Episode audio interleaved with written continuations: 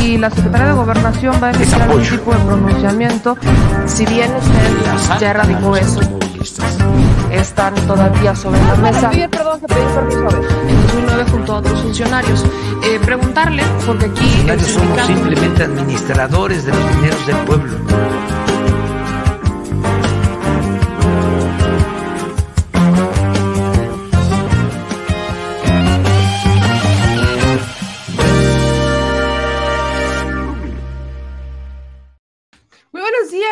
Mi familia, bienvenidos al Detrás de la Mañanera con su segura servilleta, o sea, sé yo, como siempre acomodando la cámara de último minuto, de verdad, de verdad que no tengo perdón de la creación. Pero vamos a hablar, vaya, jueves 15 de septiembre, en la noche tenemos grito, yo sé que ya se están preparando, yo ya estoy preparando mi outfit del bailable, este, mis aretes de chilitos, yo estoy preparando todo, absolutamente todo para estar lista para este grito y poder convivir. Recordemos que vamos a estar hoy por las calles esta noche, a diferencia de otras que hemos llevado el grito, vamos a estar en, en Bellas Artes, normalmente estábamos en las alturas, andábamos en, los, en terrazas para tener una muy buena vista sobre del desfile y de todo lo que, vaya, del desfile que va a ser otro día, pero estar justamente en la terraza para tener una vista del el grito, tener como otra perspectiva y tener esa, esa hermosa imagen de panorámica que, que es preciosa, pero pues este año, la, neta es que va a haber muchas más personas porque van a estar presentes los Tigres del Norte y además de que van a estar los Tigres del Norte, pues ya, eh, ya hay mayor libertad para salir de casa, así que se espera una mayor afluencia y mayor asistencia de personas en el Zócalo capitalino para dar el grito junto con el presidente Andrés Manuel López Obrador y eso hace que tengamos menos posibilidades de tener un buen internet. De todas formas, bueno, el hecho de que estemos, eh, eh, que esta vez vamos a transmitir en la parte baja, que vamos a estar por Bellas Artes, justamente vamos a estar en Bellas Artes, pues ahí se va a, juntar también gente, vamos a ver si ahí no tenemos problemas con el Internet, es un espacio mucho más abierto, está la Alameda Central, tenemos, le tenemos fe, le tenemos fe a estar por ahí. Acuérdense que si ustedes van a ir a dar el grito, nos vemos allá. Si quieren, hagan una parada con nosotros y luego nos, iremos acercando para el grito, pero pues vamos, usted, vea, usted no se preocupe que aquí va a tener todo cubierto, va a poder ver y escuchar el grito en tiempo real, va a poder estar viendo las panorámicas, va a poder ver otra perspectiva y va a tener información sobre este grito, los invitados, quienes ya asistieron, quienes ya llegaron, quienes no, todo eso se lo voy a estar informando esta noche del grito, un grito en donde la importancia central está en los migrantes. Grito migrante es lo que hoy se va a manejar, un grito de voces migrantes. Se invitó a familiares de migrantes, de luchadores sociales en Estados Unidos, mexicoamericanos, pero usted esté pendiente y quédese porque vamos a empezar les voy a estar pasando el promo de a qué hora vamos a empezar. Estamos viendo si empezamos como a las 8, 8 y media para que podamos tener todo listo y que podamos tener una transmisión o si empezamos a las 9 como normalmente lo hacemos. Ya les estaré avisando a través de las redes sociales, pero pues eso será en la noche de este jueves 15 de septiembre en donde nos vamos a ver allá. Ya le dije, donde usted ve un sombrero rojo, allá va a andar una niña que su segura servilleta. Pero bueno, vamos a darle con la información porque hubo una mañanera y una mañanera muy importante, sobre todo para nosotros. Me da un gran panorama la conferencia de prensa el día de hoy para la pregunta que voy a formular. He estado buscando la forma adecuada de formular esta, pregunta, sobre todo porque tiene que ver con los presos, tiene que ver con casos que hemos presentado y que no han avanzado, otros que sí han avanzado, pero sobre todo con los que nos presentaron a raíz de, eh, la, última, de la última pregunta que hicimos, que tiene que ver justamente con personas que están privadas de su libertad sin sentencia y que están de forma injusta porque existen elementos para comprobar su libertad, pero estos elementos pareciera que son insuficientes. Así que esta mañanera, la secretaria de Seguridad Rosa Isela eh, habló sobre los resultados de estos planes de amnistía, el decreto de excarcelación y la mesa de trabajo que hoy están teniendo para revisar caso por caso junto con el Poder Judicial, junto con la Defensoría, para empezar a liberar a personas que son inocentes o que están presas bajo tortura y que obviamente su inocencia más bien su culpabilidad queda puesta sobre la mesa. Este es un tema delicado, lo he mencionado varias veces. No podemos pensar que solamente porque una persona se le torturó quiere decir que es inocente ¿Por qué? Me encantaría que fuera así, pero no, porque era una manera muy institucional de realizar las detenciones, sin respetar el debido proceso, sin respetar los derechos humanos. Eso es lo que enchila, porque hoy vemos y escuchamos estas voces que dicen, no, es que para qué respetamos sus derechos humanos, no se lo merecen. Bueno, el no respetar derechos humanos y que tengas un buen abogado si eres un criminal es la combinación perfecta para salir en libertad. Es la combinación perfecta para lograrlo. Y por eso es que hay que respetar los derechos humanos. Yo sé que esto es algo que le cuesta entender a muchas personas, yo sé que no, que nada más no, pero hay que hacérselos entender. Pareciera que estas voces que insisten en, no hombre, ¿para qué les respetan los derechos humanos? Son las mismas voces que los quieren ver afuera hasta lo, y lo seguiré diciendo, hasta parece que son confesiones de culpabilidad o de complicidad con aquellas personas que justo lo que están buscando es que se violen sus derechos para que su abogado apele y los pueda sacar. Pero hay otras personas que no han tenido esa suerte, que no tienen esos abogados y que fueron presas, fueron torturadas y como el sistema penal pasado lo permitía, pues no pasaba nada, solo declarabas culpabilidad y con eso tenía la justicia. Vaya conformismo y mediocridad de nuestras autoridades. Vaya, vaya, vaya, vaya caso. Porque ahí tienen, o sea, eh, la policía de investigación y los que detenían entonces la Agencia Federal de Investigaciones hacían las detenciones, se declaraba culpable y el MP rascándose la panza rascándose la panza, fomentando la burocracia, comiendo chicharrines en la oficina y viendo cómo van creciendo los pilares de documentos. Eso es, ese es el conformismo que hay que combatir dentro de las fiscalías y de los ministerios públicos. Ese, que no están acostumbrados a investigar porque todo se lo hacían antes, se declaraban culpables, pues ya lo hacían, ¿qué más da? Yo no estoy aquí de adorno para calentar una silla y para cobrar un sueldito. Para eso estaban. Hoy las cosas son distintas con el nuevo sistema penal acusatorio. No quiere decir que ya sea la maravilla, no, porque se exhibió que no están capacitadas, que no tienen los elementos, que prácticamente cualquiera puede entrar al Ministerio Público o a la Fiscalía y que no, no, no hay mayor filtro, que no requieren, pareciera, y lo digo honestamente y con respeto, pero pareciera que lo único que han querido contratar en las fiscalías y en los ministerios públicos es gente para que caliente sillas, no gente capacitada y con ganas de hacer justicia y de llegar al, al fondo de los hechos para que se puedan eh, saber si quién es culpable y quién es inocente. Pero todo esto viene a raíz de las políticas con las que vivíamos en el pasado y que cambiarlas no va a ser fácil. Quienes votamos por esta administración estábamos conscientes que los cambios iban a empezar poco a poco, paulatinamente, que iba a ser un proceso lento, lento, lento, lento, lento, pero que al final esperamos que rinda sus respectivos frutos. Así que justamente en la mañana de hoy se habló sobre eso, se habló sobre los liberados y se habló también sobre el caso Ayotzinapa. Y el caso Ayotzinapa creo que es importante en estos tiempos para entender lo de la famosa militarización y la carta blanca que según dicen los panistas que se le están dando a los militares. Hagamos un paréntesis.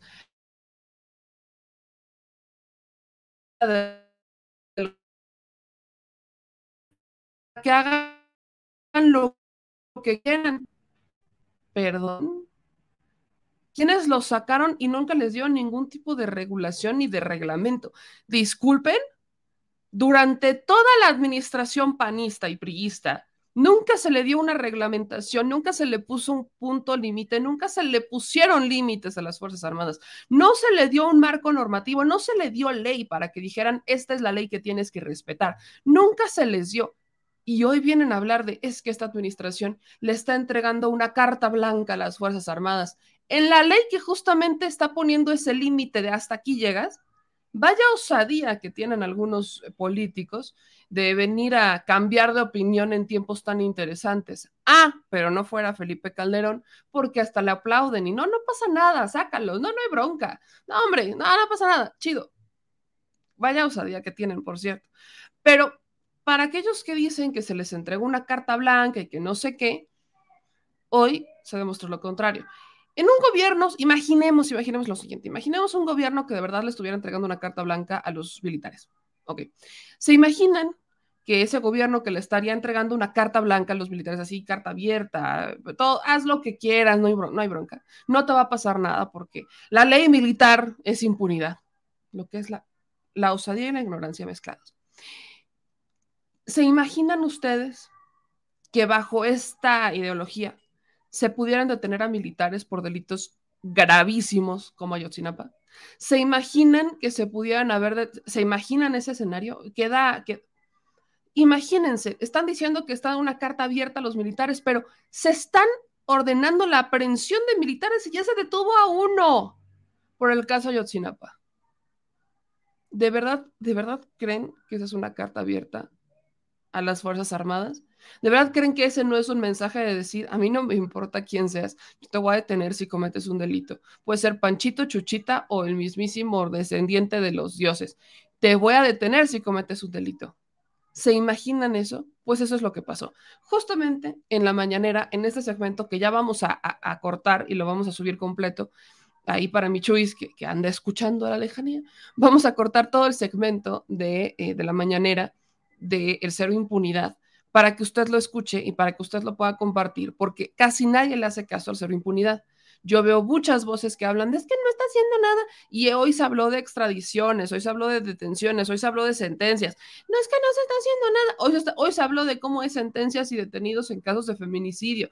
Hoy se está hablando de todo esto y los medios convencionales hagan de cuenta que ven toda la mañanera por el morbo de ver qué le preguntan al presidente y qué responde, pero no ven la información que se presenta en la mañanera relacionada con los temas con los que duro y dale están en los medios de comunicación. Así que este segmento lo vamos a cortar y lo vamos a pasar porque que se ha hecho cada vez más largo y qué bueno.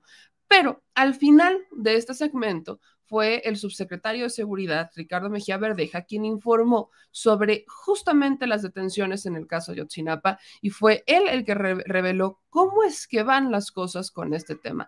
Quiero dejárselo porque vale ampliamente la pena que usted pueda ver y escuchar lo que dicen en esta conferencia matutina sobre el caso Yotzinapa y díganme después de escuchar esto si ustedes consideran que se le está dando una carta abierta a las Fuerzas Armadas. Como cada semana se informa que fueron detenidos 16 presuntos autores de feminicidio. Algunos días se informó durante esta, este informe, tres de ellos sentenciados en eventos en Sonora, Estado de México, Querétaro, Oaxaca, Puebla, siguiente, Jalisco, Michoacán y Veracruz. Siguiente, eh, con relación a los casos de los homicidios de los periodistas, se siguen integrando las investigaciones complementarias. Eh, hay avances, pero no se pueden todavía judicializar, de tal suerte que por la Secretaría de la Investigación, en esta ocasión no, no informaremos de avances. También quiero señalar con relación al, fallo de un juez de, control en el, en el estado de Tamaulipas, el caso de Matamoros, en contra de José Luis Abarca, donde generó la absolución por el delito de secuestro agravado en contra de José Luis Abarca.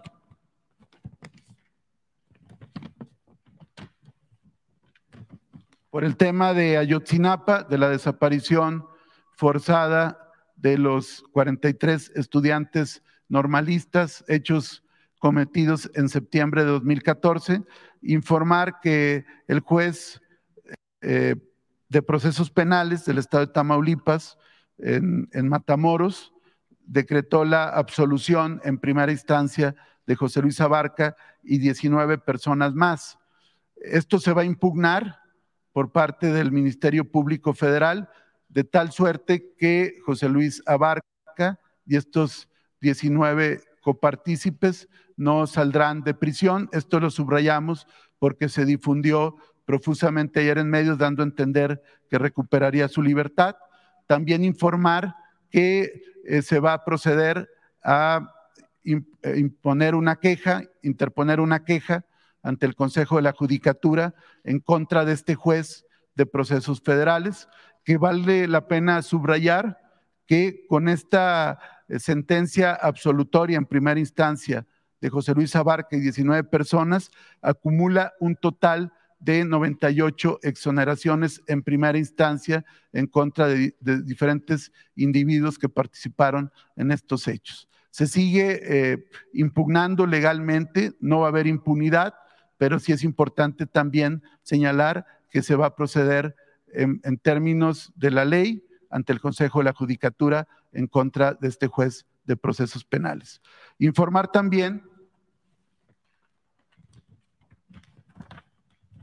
con relación al caso Ayotzinapa y con relación al informe que presentó en días pasados la Comisión Presidencial para la atención del caso Ayotzinapa que preside el subsecretario Alejandro Encinas, que al momento se han, se eh, se han liberado cuatro órdenes de aprehensión, se han dictado cuatro órdenes de aprehensión contra elementos eh, del ejército mexicano.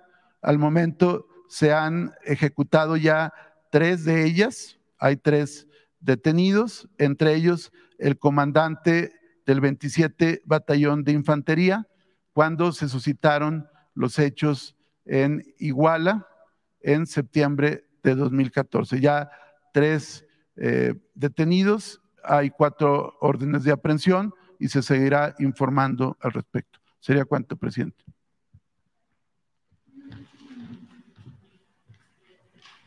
Muy ahí tienen, ahí tienen justo lo que dijo el subsecretario Ricardo Mejía Verdeja. Insisto, díganme si consideran que un presidente que le está dando una carta abierta a las Fuerzas Armadas estaría permitiendo la detención de militares por el caso Yotzinapa. Honestamente, yo no lo creo. Yo no lo creo, pero. Y justo ahora hablemos del tema que acontece los presos. La secretaria de Seguridad, Rosa Isela, expuso hoy el plan que está llevando a cabo dentro de la Secretaría de Seguridad para liberar a personas que están presas por diferentes temas. Habló de amnistía, que eh, vaya, pongamos eh, sobre la mesa el tema de amnistía. Eh, amnistía fue la primera carta que el presidente Andrés Manuel López Obrador toma para decir vamos a liberar a la gente. O sea, cuando él, y fue lo que yo critiqué porque yo no lo entendía en 2017 cuando hablaban de la amnistía, yo no lo entendía porque también los medios de comunicación no lo explicaban tal cual se explicó o tal cual se informó de esta ley de amnistía cuando el presidente toma posesión. O sea, yo no entendía de qué se hablaba con esta amnistía y para lo que los medios decían en 2017 te hablaban de que la amnistía prácticamente iba a dejar libres a todos y no importa, todos se van para afuera. Y eso era complicado de entender, porque imagínense, personas que obviamente han sido víctimas de delitos, que de nada les digan los medios de comunicación que la amnistía va a liberar a todas las personas y se sacará ahí. ¿Cómo? Más o menos así lo manejaban en ese momento. Cuando llega el presidente y explica amnistía, y que de hecho lo fue explicando durante campaña y los medios no le dieron cobertura, pero quienes empezamos a ver los eventos de campaña empezamos a entender de qué se trataba, y cuando llega y toma posesión y presenta el plan de amnistía y la ley de amnistía, de lo que se trataba era de liberar a personas en estado vulnerable, personas pobres e indígenas que no habían sido defendidas legalmente, que no habían sido, no les habían otorgado un intérprete para su defensa, o sea, personas que no habían... Eh, que habían incluso, por ejemplo, robado por necesidad o que por la necesidad se habían visto obligados a cometer algún delito y que pues también eran delitos no de sangre, delitos menores. Esas son las reglas que se establecieron dentro de la ley, que son las letras chiquitas. Así que personas que hubieran robado un pan, por ejemplo, o personas que fueron encarcelados por tiempos de Peña Nieto con lo de la persecución hacia los maestros, eh, todo, este, todo este bloque de personas terminarían siendo liberados. Cuando llega el presidente, se sienta, presenta el plan de amnistía, le tuvo mucha fe. Y él lo ha dicho en varias mañaneras. Él pensó que iba a funcionar de otra manera y no fue así. La ley de amnistía no fue lo que esperaban, no tuvo el impacto en liberaciones que realmente esperaban y tuvieron que empezar a buscar otras opciones de liberación como fue el decreto de excarcelación. Este decreto de excarcelación aplicaba para personas, por ejemplo, torturadas, personas que hubieran sido detenidas y que estuvieran sin sentencia durante más de 10 años y personas que estuvieran enfermas o que tuvieran una edad bastante avanzada y que, por supuesto, pues ya pudieran mantener, o sea, que gran parte de su sentencia la llevaron en prisión y que el restante, los restos de sus días, el resto de sus días, perdón, lo pudieran llevar en su casa son tres modalidades para tres tipos de, personas. En esta última, de personas que están enfermas o son ya adultos mayores, este ya, vaya, por default existía, pero ¿saben para quién existía? Para los machuchones. O sea, cuando eres un delincuente, y ahí lo tienen el caso de Loester, y ahí tienen el caso de Echeverría, y ahí tienen estos casos de personas, de, delincuentes de cuello blanco, políticos, personas políticas, públicas, dinero, punto si ellos llegaban a una cierta edad, les aplicaban este criterio y ya no eran, ya no llegaban a prisión, sino que era un arresto domiciliario. Eso mismo pasó con Mamá Rosa, por ejemplo. Del caso de este albergue en Michoacán. También pasó. Pero, ¿por qué no pasaba con otros delincuentes que no, o sea, con otras personas que están presas y que no tienen esos recursos, pero que también cumplen, que también están enfermas, que también son adultos de la tercera edad? ¿Qué pasa con ellos? Había una evidente exclusión. La ley no lo aplicaba, pero sí lo aplicaban los jueces y los defensores. Así que llega esta propuesta de que toda persona, evidentemente hay que presentar el recurso y demás, que entre dentro de estos criterios, su caso será revisado y entonces podremos hablar quizás de una liberación. De ahí que sale el caso de Miguel Ángel, este, de Félix Gallardo, perdón, de ahí que sale el caso del jefe de jefes, que dice que él es inocente. En esta entrevista que publica en medios de comunicación, dice que él es inocente, que él no cometió ningún delito y que está ahí por una injusticia, este, como el Chapo cuando dijo que él solo era un alegre campesino, agricultor que se dedicaba al campo, imagínense. Pero estas personas que para muchos digamos no deberían de salir, Félix Gallardo, la verdad es que sí está muy mal muy mal. Y el presidente dijo, porque se lo, justamente lo dice hoy en la mañanera, que no se tienen los elementos para, para, atenderlo en prisión, no, existen. Tiene cáncer, tiene, siempre está todo un oxígeno, no tiene un ojo, tiene mal el hígado, está mal por todos lados.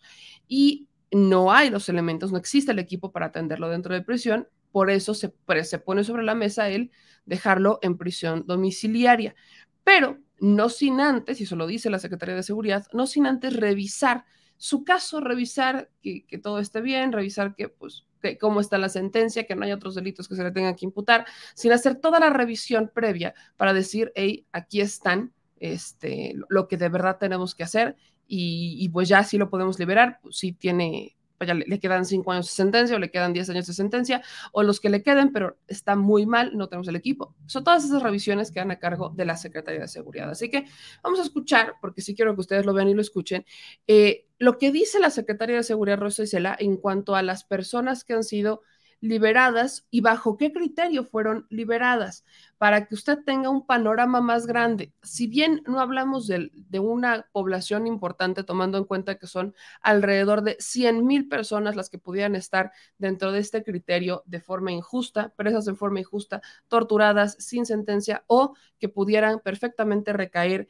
en este criterio de estar eh, bajo ya son adultos de la tercera edad y están enfermos y pudieran irse a, terminar su, arresto en casa, son, son una población de alrededor de 100 mil personas, así que no estamos hablando ni del 10% de los que se han logrado liberar a través de estas fórmulas que se han presentado para poder liberar y sacar a las personas porque la amnistía no fue suficiente. Vamos a ver y escuchar lo que dice la secretaria de Seguridad, Rosa Isela, en la presentación de esto. El PRI. Espérense, este no era. Ahorita les pongo este, ahorita les pongo este. Este sí es. Tengan todas y todos, con su permiso, señor presidente. Hoy, 15 de septiembre, aniversario del grito de independencia y libertad, me permito informar al pueblo de México que quedaron en libertad al día de hoy 2.685 personas que permanecían encarceladas en centros penitenciarios.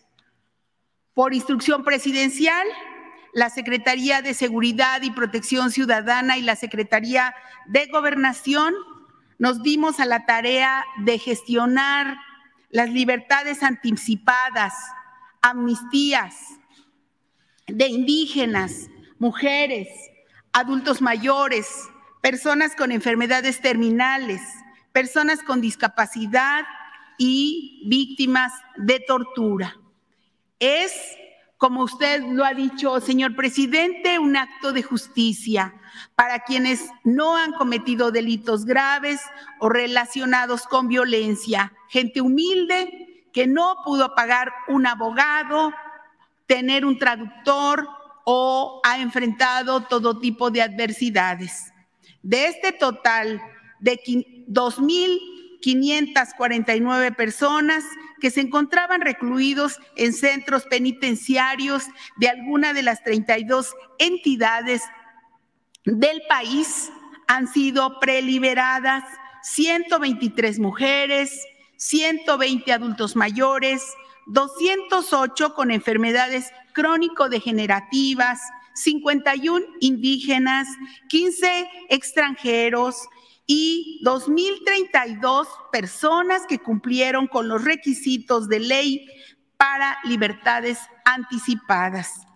Con decisiones como las tomadas por usted, señor presidente, personas que vivieron discriminación, enfrentaron la pobreza en sus comunidades y no tuvieron oportunidades de desarrollo o no contaron con una defensa adecuada, pueden ser hoy partícipes de un acto de justicia del gobierno.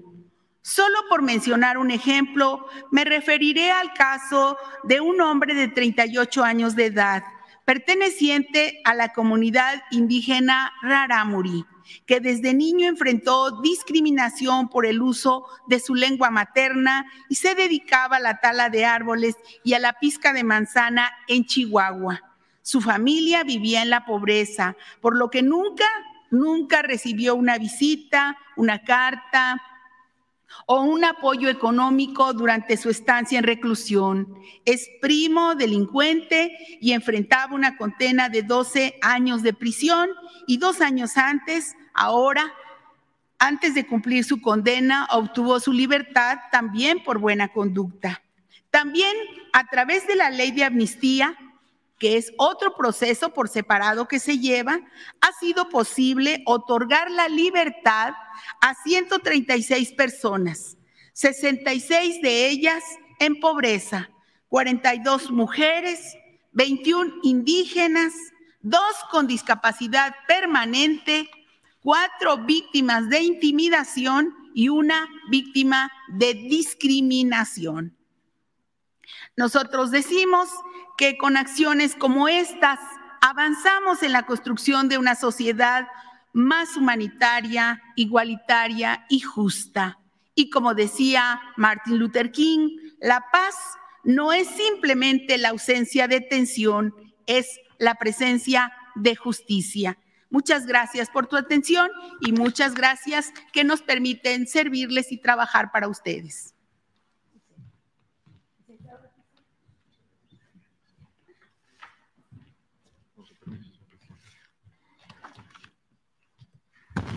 Muy buenos días tengan todos ustedes.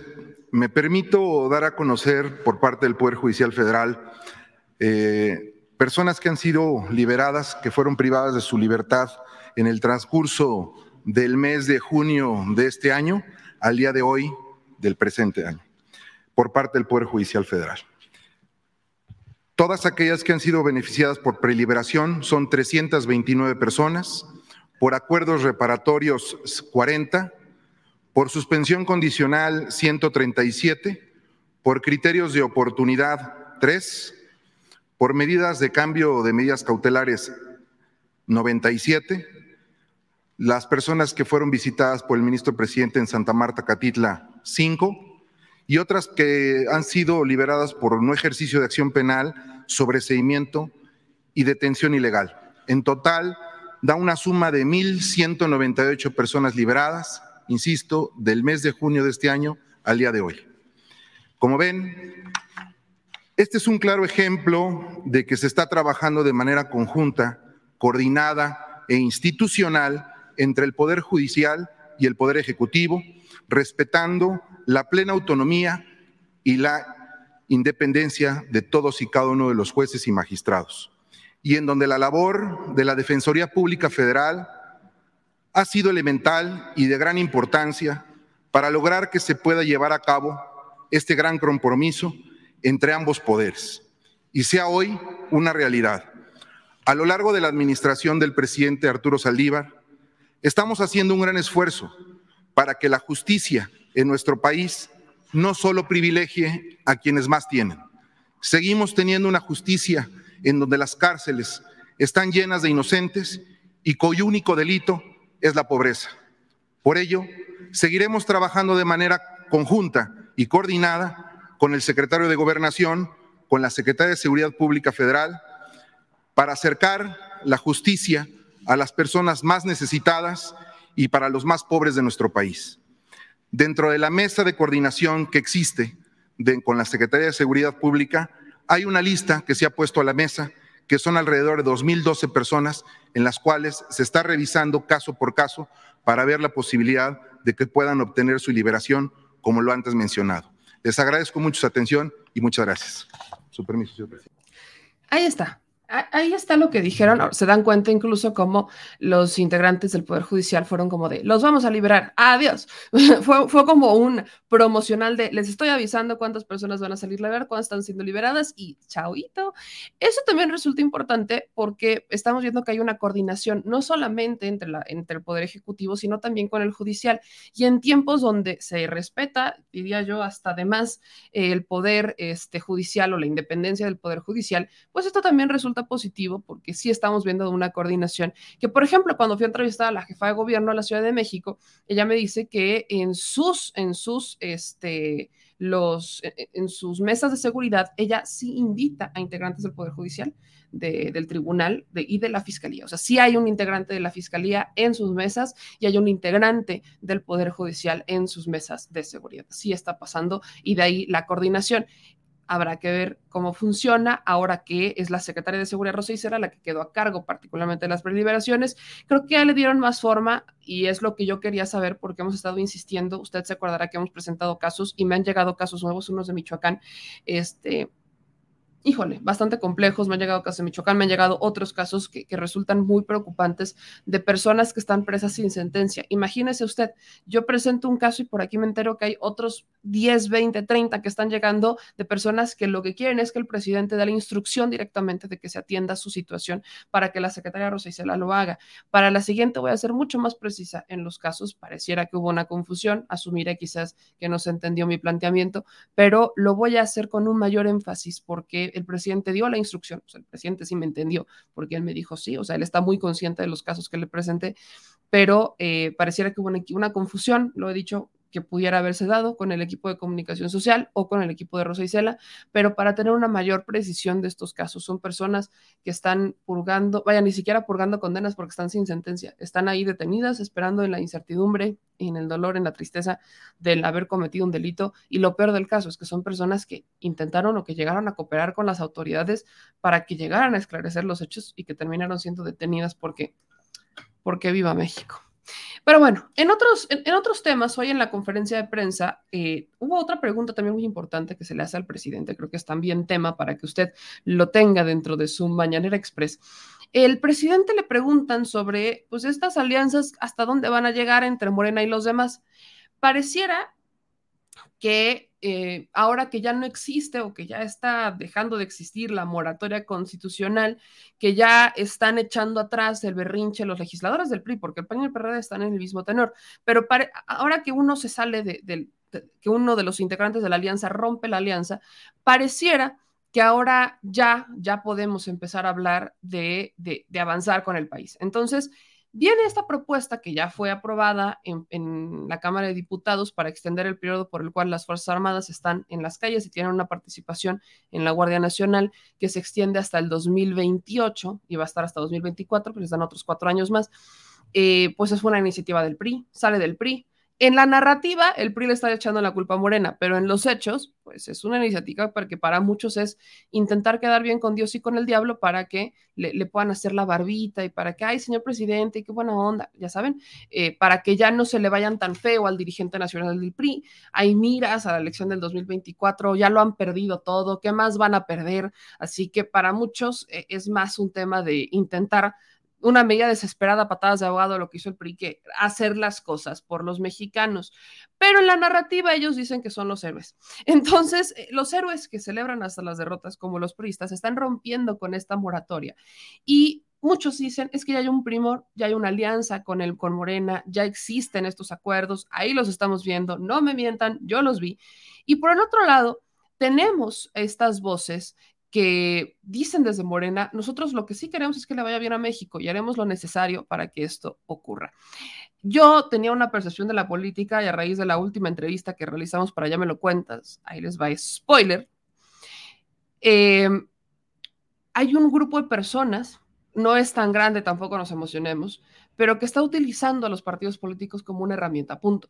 No es un tema de ideologías, es algo que yo a veces no comparto, pero es un tema de decir, yo voy, o sea, si me están extendiendo la mano y no me importa quién lo haya hecho, lo voy a tomar para estar allá adentro y para arrebatar lo que es nuestro, para arrebatar espacios y empezar a hacer las cosas bien por mi gente, por mi comunidad, por mis vecinos, etcétera.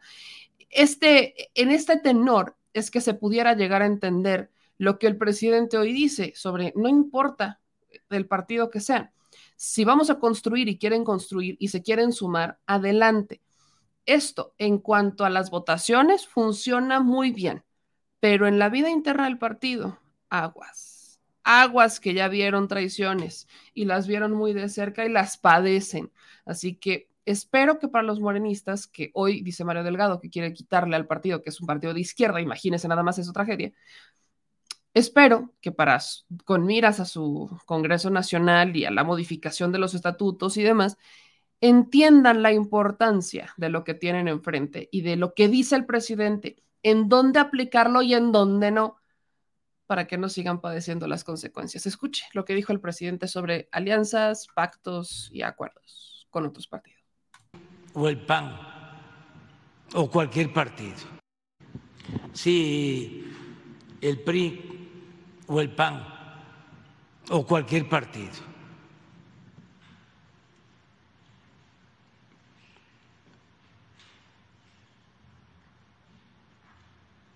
no quiero usar la palabra sumar, ni siquiera adherir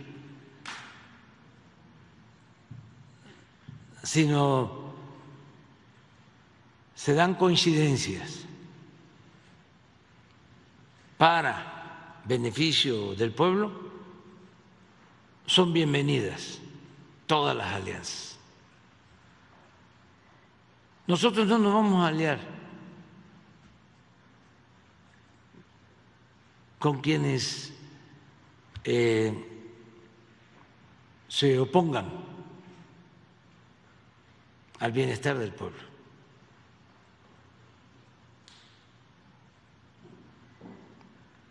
Nosotros queremos llevar a cabo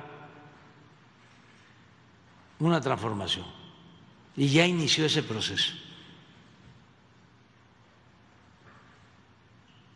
Entonces, que antes eh, pensábamos de una manera y ahora ya cambiamos de parecer. Qué bien, es de sabios cambiar de opinión. En los procesos políticos, siempre tengo eso presente, los servidores públicos, los dirigentes, tenemos que pensar que el juicio histórico va a llegar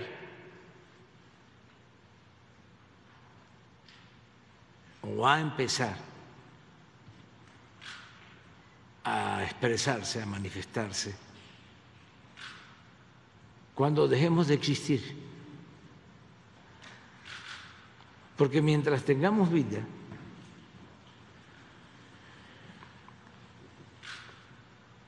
podemos cometer errores o reivindicarnos.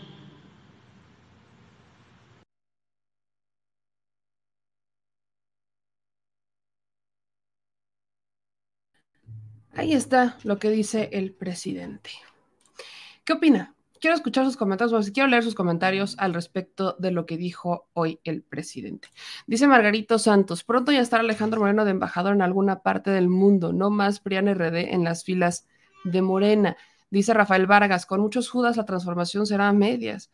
Eh, dicen aquí en otros comentarios, eh, hoy un gran día para pedir reelección del mejor presidente. Dice César, soñé contigo, soñé que hablábamos del caso Wallace. Uy, manitos, tenemos muchas cosas que hablar del caso Wallace. Nos podemos poner a hablar eternamente, eternamente del caso Wallace, pero hoy no, hoy no toca, hoy son fechas patrias. Pero, pues, insisto, las opiniones al respecto de esto las deberían de tomar de, de una manera, llamémosle, literal. El acuerdo es por las votaciones, para que únicamente salgan adelante votaciones y nada más. Votaciones no para que se pongan de, no, es que fíjate que ahora quiero que entre, no, no, no, o sea, no, no, no para la vida interna del, partido político. Si les van a dar cabida en el partido político, adelante, pero no luego, luego les den un cargo, que demuestren que de verdad cambiaron de parecer, que demuestren que de verdad están interesados en cambiar y transformar el país, que demuestren de lo que, que demuestren las cosas como son, que hagan un ejercicio de demostrar el, el, el momento de, vaya, decidí cambiar de opinión, hoy quiero aventar la, este, aventarme por este partido porque creo que tiene un futuro y lo voy a demostrar y voy a trabajar con la gente y voy a tocar puertas y voy a salir y voy a caminar, que lo demuestren y ya después vemos. Eso es algo que platicábamos con, con, con Citlali Hernández hace ya un par de meses cuando estaba todo el tema de la elección, de, estas elecciones internas en el partido. Y ella me decía que justamente eso era lo que estaban buscando en el Congreso Nacional, que se eligían internamente y que llegando al Congreso Nacional ya se pudiera hablar de poner como un, como una como un límite, decir, ¿sabes qué? Vamos a, estar armando, o sea, sí, vengan, les abrimos los espacios y vengan para acá, pero antes de que les demos algún tipo de cargo político, tienen que cumplir con las capacitaciones y tienen que cumplir con todo esto, así que tienen que cumplir con el plan de estudios de Morena para que ya pueda, ya ahora sí les podamos dar una candidatura, como debería de ocurrir con todos los partidos políticos. Todos los partidos políticos tienen y deberían, porque está dentro de sus, dentro de sus documentos básicos, y los tienen la formación de cuadros. Bueno, pues antes de que les den un cargo o que les den una candidatura, que aplique, vaya, como si fuera plan de estudios, como si estuvieran registrando en una universidad, que cumplan con el plan de estudios de Morena, que cumplan con la formación política de Morena y entonces hablamos y ya, ya les podríamos dar un cargo público. Incluso Morena ya debería de estar eh, capacitando sus fuerzas básicas, nuevos perfiles completamente puros de Morena, jóvenes que, que quieran participar, personas amas de casa, señores, o sea, gente que quiera participar, que sea de la sociedad, que sea de la gente, que sean de nuestros vecinos, que los conozcamos, que los veamos, que estén ahí. Eso es lo que debería de estar haciendo Morena.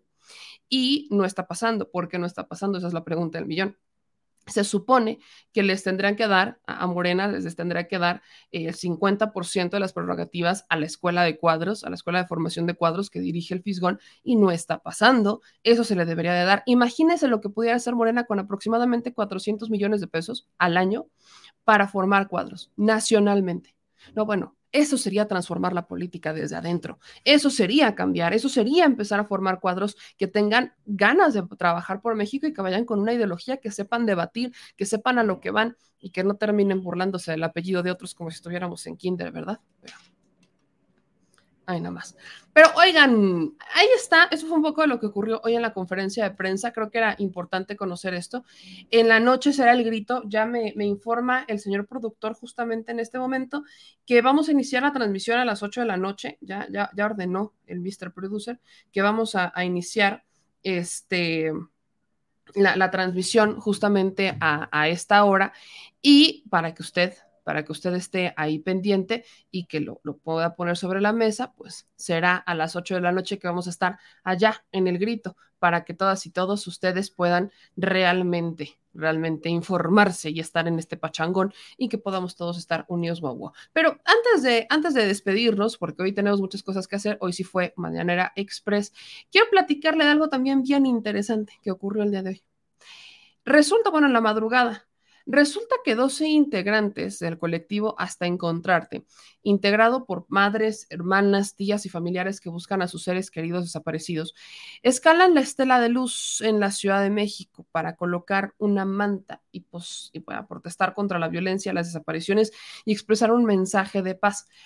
Les digo que la estela de luz eh, no sirvió para nada más que para convertirse en un antimonumento. Vean nomás esto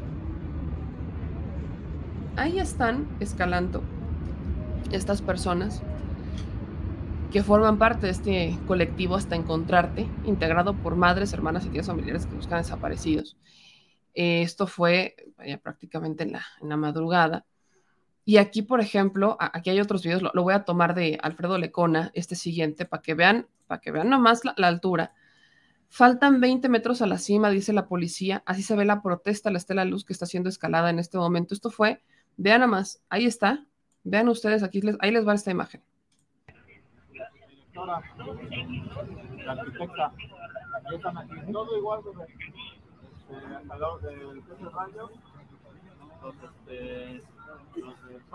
nada más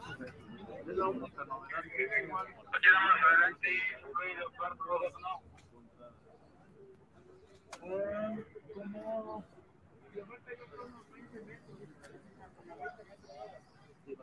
20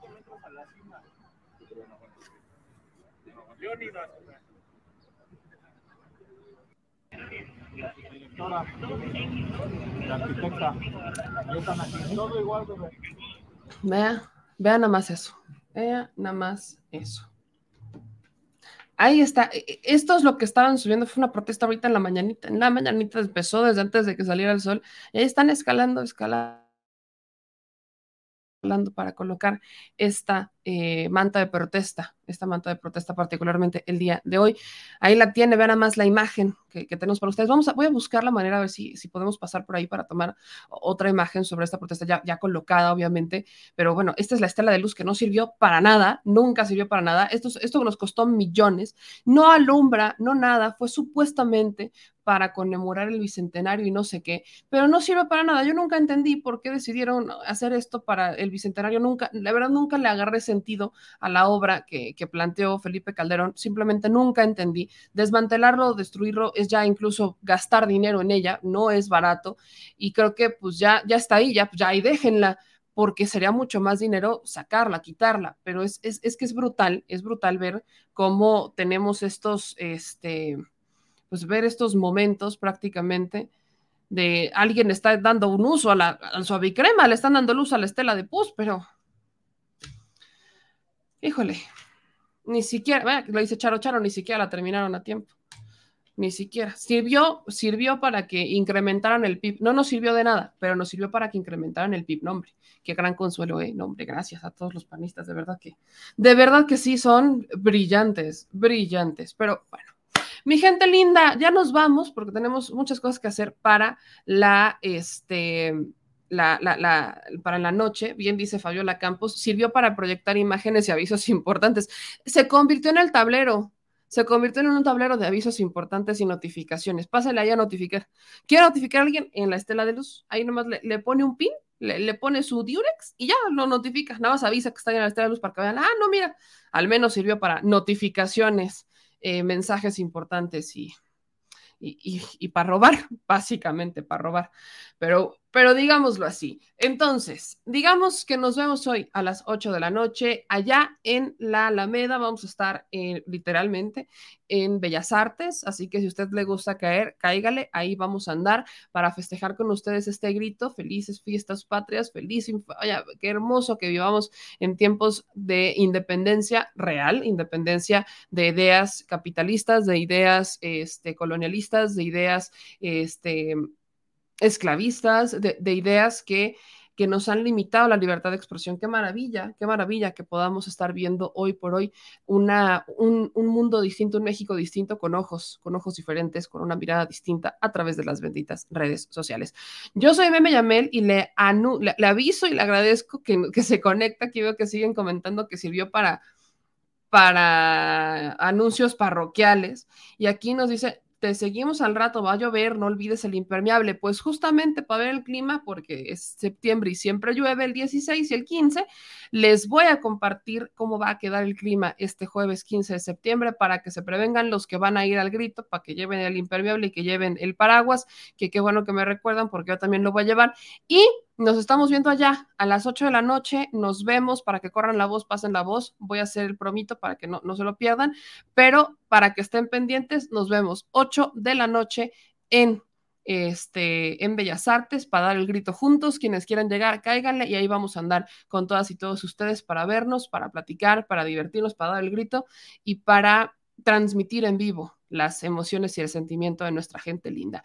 El grito grito para los migrantes, un grito dedicado a los migrantes. Esto será importante, tomen nota. Así que nos vemos en la noche, le mando un beso. Gracias a todos, no se les olvide compartir, suscribirse y activar las notificaciones, es muy importante para nosotros, así que cáiganle con las manitas arriba, cáiganle con todos los comentarios y sigan compartiendo para hacer esta cadena informativa. Lo dejo con el clima y lo veo en la noche. Yo soy Meñamel.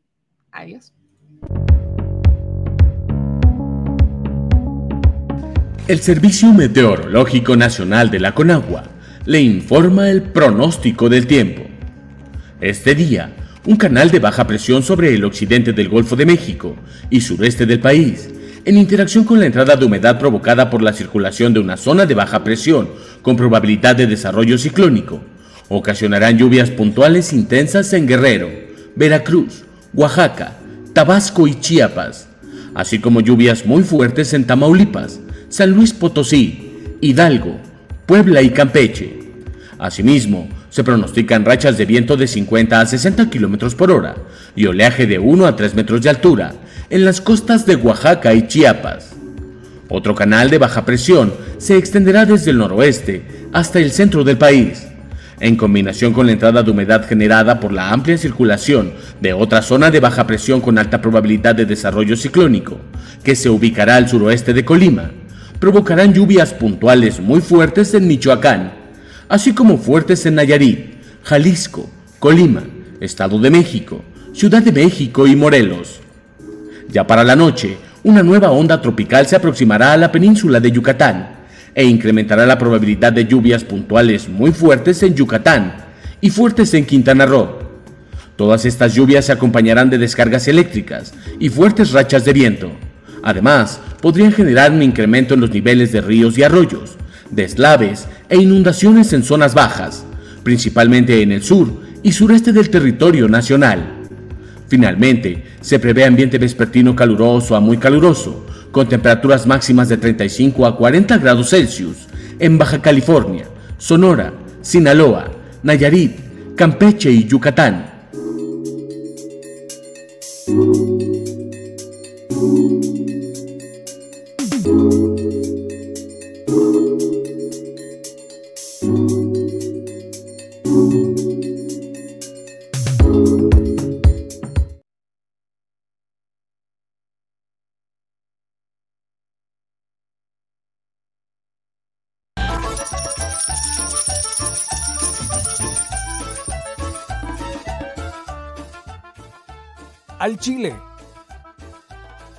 Que una forma de apoyar nuestro proyecto e impulsarnos a generar más y mejor contenido es a través de los superchats en nuestras transmisiones en vivo. Solo tienes que dirigirte al recuadro donde escribes mensajes, darle clic al símbolo de moneda, colocar los datos de tu tarjeta bancaria, el monto a donar y de forma inmediata se verá reflejado en un recuadro de color con el mensaje de tu preferencia. Otra manera, por si no nos alcanzas a ver en vivo, es ir a la descripción de nuestro video de YouTube, darle clic a la liga de PayPal y repetir el proceso como en los superchats. Ese recurso llegará directo a nuestra cuenta bancaria. En Facebook también puedes apoyarnos de forma mensual. En el inicio de nuestra página encontrarás el botón Quiero colaborar. Ahí podrás adquirir una membresía que nos impulsará a seguir combatiendo la infodemia desde esta plataforma. Y si eres de los que no confía en la tecnología, puedes hacer un depósito o transferencia a nuestro número de tarjeta Banamex, desde cualquier establecimiento, banco y hasta tu aplicación móvil. Anótalo. El número es 4766-8415-9203-0897. Recuerda, esto es completamente voluntario y es una forma de apoyar e involucrarte más con este proyecto independiente. Hazlo tuyo y comparte.